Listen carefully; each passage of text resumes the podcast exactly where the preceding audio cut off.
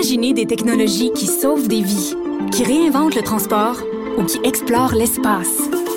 L'École de technologie supérieure en conçoit depuis 50 ans. 50 ans. Imaginez la suite. CA. Cher public, nous vous invitons à prendre place confortablement et à fermer la sonnerie de votre téléphone cellulaire. En cas d'incident, veuillez repérer les sorties de secours les plus près de vous. Bon divertissement.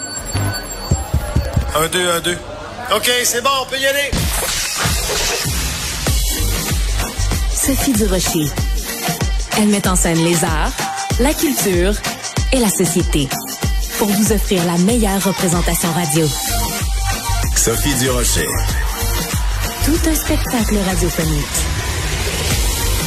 Bonjour tout le monde, j'espère que vous allez bien. Je vous ai parlé à plusieurs reprises au cours des derniers mois de cette famille québécoise qui a fait un périple à travers le monde vraiment très touchant pour une bonne cause. Donc la famille d'Edith Lemay, mère de quatre enfants, qui avec son mari et ses enfants a fait le tour du monde. Pourquoi? Parce que trois de ses quatre enfants souffrent d'une maladie dégénérative, en fait une rétinite pigmentaire qui fait en sorte qu'au fil des ans, ils vont complètement perdre la vue.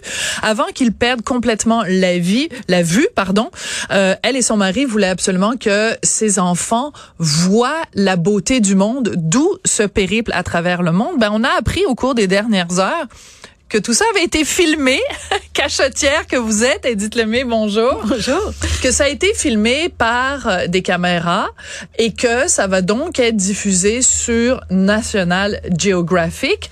Donc, euh, à un moment donné, je vous avais interviewé il y a quelques mois seulement, puis je vous avais dit, ah, il paraît qu'il y a quelque chose dans l'air et tout ça. Et vous ne pouviez pas parler à l'époque, donc euh, vous avez respecté cette entente de confidentialité. Donc maintenant, vous pouvez tout nous dire.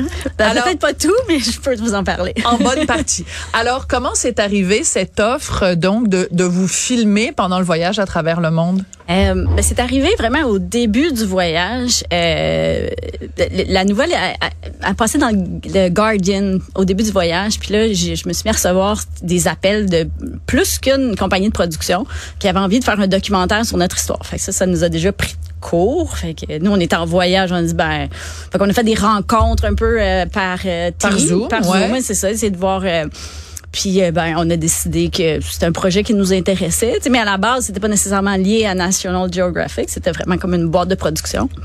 Alors, on s'est embarqué dans le projet. Euh, puis là, sont venus quelques fois pendant le voyage pour filmer. Puis euh, ben après, on a appris que ça a été euh, acquis par National Geographic. On s'attendait pas à quelque chose d'aussi gros. Pourquoi, Mais... pourquoi National Geographic ça a une telle résonance? Puis c'est parce que c'est quand même un nom que tout le monde connaît. Mm -hmm. Je veux dire, on connaît leur reportage sur les Papous en Papouasie occidentale, puis sur, tu sais, c'est vraiment la, la la complexité humaine et la complexité de la, de la planète Terre mm. euh, dans tous ces aspects. C'est tout le monde connaît National Geographic. Pour, pour, pour moi, c'est la petite l'aventure vient en partie de là, de lire les, les magazines de mon grand-père quand j'étais ah, oui, petite. Ah, Alors, oui. tu sais, pour moi, c'est de toutes, toutes les boîtes qui auraient pu, pu acheter le documentaire, tu sais, National Geographic, c'est extraordinaire pour nous. C'est un beau rêve. Absolument. Donc, euh, à un moment donné, vous commencez à avoir des appels de différentes maisons de production. Parmi ces différentes maisons de production, j'imagine qu'il y avait aussi des maisons de production québécoises qui vous ont contacté. Non, ben oui, non? mais les maisons de production québécoises, ça s'était passé avant la pandémie, quand on a Ça avait été dans les journaux avant euh, la pandémie. Et puis là, il y avait eu des contacts, il y avait des idées de documentaires, mais à cause de la pandémie, tout est tombé à l'eau. Il y a aucun projet qui, qui s'est, tout le monde s'est retiré de, des projets. Puis quand on a décidé de partir, ben là, on, on a décidé en un mois et demi, deux mois de partir. Fait que il y a une boîte qui a essayé de, de vendre le projet, mais tu sais, les délais pour avoir du financement, puis tout ça était comme trop court. Fait que ça n'a comme pas fonctionné au Québec. C'est ça. Parce qu'il faut que les gens qui nous écoutent comprennent pourquoi, alors que c'est une famille québécoise mm -hmm. qui est partie à travers le monde, que ça n'est pas une compagnie québécoise qui a fait. Donc vous voulez, vous venez très bien de, de nous l'expliquer. Et en fait, c'est pas n'importe qui qui a réalisé donc ce documentaire qui vous a suivi. Euh, c'est des gens qui viennent de gagner un Oscar pour leur documentaire qui est absolument fabuleux et qui donne froid dans le dos sur euh, Navalny, donc ce mm-hmm. dissident russe qui a été euh, empoisonné et des tentatives de meurtre de la part euh, de Poutine.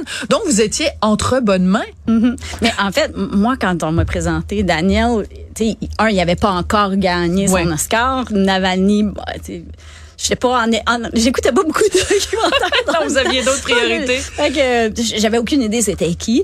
Euh, puis c'est par après là que ça a commencé à, devenir très. On en a entendu parler beaucoup de Navalny jusqu'à ce qu'il gagne son Oscar. Ouais.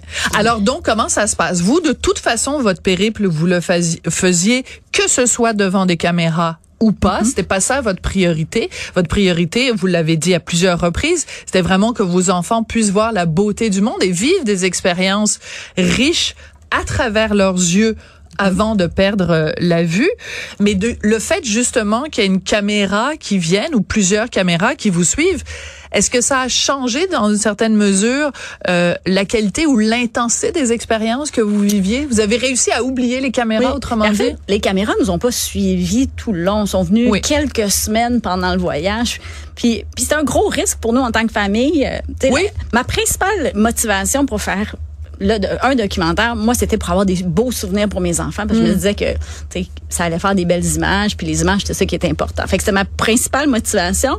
Je me rappelle, avant la première fois qu'ils viennent nous visiter, d'avoir eu un petit... Euh, une petite peur puis de dire ok oui mais il y a des gens qui débarquent dans notre voyage on va voyager on les connaît pas puis on va voyager pendant deux semaines avec eux mm. c'était quand même un gros risque puis c'était quoi le risque? Ben le risque, tu sais, on va peut-être pas les aimer, ils sont, sont peut-être pas gentils. Donc, on, voyager avec quelqu'un, c'est difficile. Puis on voyage pas dans des super belles conditions non, plus. Fait qu'ils vont tu se plaindre, ils vont tu, euh, ça va tu cliquer avec mes enfants? Euh, eux, ils avaient pas d'enfants. En plus, je trouvais ça, euh, comme un risque. Puis, euh, puis finalement, ça a été extraordinaire. Ils ah sont débarqués dans notre famille avec les enfants. Ça l'a cliqué, puis ça l'a sais, quand on est en voyage 24 sur 24 avec notre famille, notre bulle familiale est bien le fun, mais c'est le fun de la briser. fait que quand ils joignaient à nous, ça donnait juste un autre dynamique. Ça nous donnait comme une petite pause de, de, de cette bulle-là. C'est juste pour nous d'avoir d'autres adultes. Juste, euh, puis, puis c'est des, des, des gens extraordinaires. Fait ça a été super, une super expérience.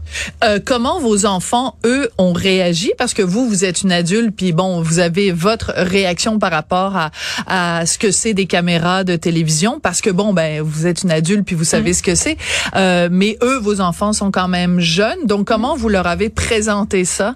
Comment vous leur avez vendu l'idée qui, que leur moindre fait et geste pendant, à plusieurs reprises, pendant deux semaines, allait être filmé? Ben, tu sais, je pense que déjà, euh, moi, avec ma caméra qui prenait des photos tout, le temps. Puis j'avais j'ai une GoPro aussi où je suis déjà tout le temps en train de les filmer dans l'idée de, de, vraiment d'enregistrer ces images-là. Euh, puis eux, c'était vraiment un jeu. Ils trouvaient ça amusant. Puis euh, parce que l'équipe était le fun ça a été agréable. C'est sûr qu'il y avait des moments où, surtout le plus jeune, des fois, ça lui tentait moins, mais il était très respectueux. Tu veux pas de micro aujourd'hui, c'est correct, on mettra pas de micro. C'était pas un problème. C'était pas intrusif, ça, ça a pas, euh, c'était pas, ça venait pas interférer, interférer avec votre intimité. Euh, vous dites, euh, vous le mentionnez, que vous, vous aviez une GoPro puis que vous filmiez. Donc, est-ce qu'on a des images tournées par Edith Lemay qui vont se retrouver dans le documentaire? Je sais pas. Il y en a. Il y en a. Est-ce qu'ils vont se retrouver? là, j'ai aucune idée. Mais probablement, c'est possible qu'ils utilisent. ils ont le droit de les utiliser, en fait, mais euh, est-ce que ça va se retrouver dans le documentaire? J'ai aucune idée. Et euh, le jour où ça va être diffusé, donc le jour où Daniel va avoir fini son montage, où ça va être diffusé sur National Geographic, vous êtes consciente que la planète entière va avoir les yeux, c'est le cas de le dire, rivés sur vous. Qu'est-ce que vous voudriez que les gens dans le fin fond de la Nouvelle-Zélande ou à Tombouctou ou à Hong Kong ou à Minneapolis, qu'est-ce que vous voulez que les gens retiennent du voyage que vous avez fait avec vos enfants? Euh, juste le beau. Je veux que ça leur amène du beau, juste comme un rayon de soleil. Et euh, juste de garder que quand on a des épreuves, si on se concentre sur ce qui est positif, mm. puis sur le beau côté de la vie, euh, ça peut être des beaux moments, puis que les épreuves nous amènent à nous dépasser. J'aimerais ça que c'est ça que les gens retiennent de ça. Parce que vous en avez vécu des épreuves, entre autres cet été, vous avez été pogné dans un téléphérique. Excusez-moi d'utiliser l'expression pogné, mais c'est vraiment ça. C'est à peu près la pire affaire qui peut arriver. Oui, ben c'était en même temps c'était pas grave, on n'était pas en danger, mais c'était très désagréable et très long. très désagréable et très long. Pour moi, c'est vraiment un cauchemar être pogné dans les hauteurs comme ça, d'autant plus que j'ai vraiment le, noir, le, vertige. Alors, euh, est-ce qu'on a une idée d'à quelle date ça va être diffusé sur euh, National Geographic Non, on le sait pas parce que là, il y a encore un petit peu de tournage, puis il va y avoir toute la post prod. Euh, qui va se faire à Montréal d'ailleurs. On est super contents. Ah oui? Oui. Mais euh, ça devrait être, on pense l'année prochaine.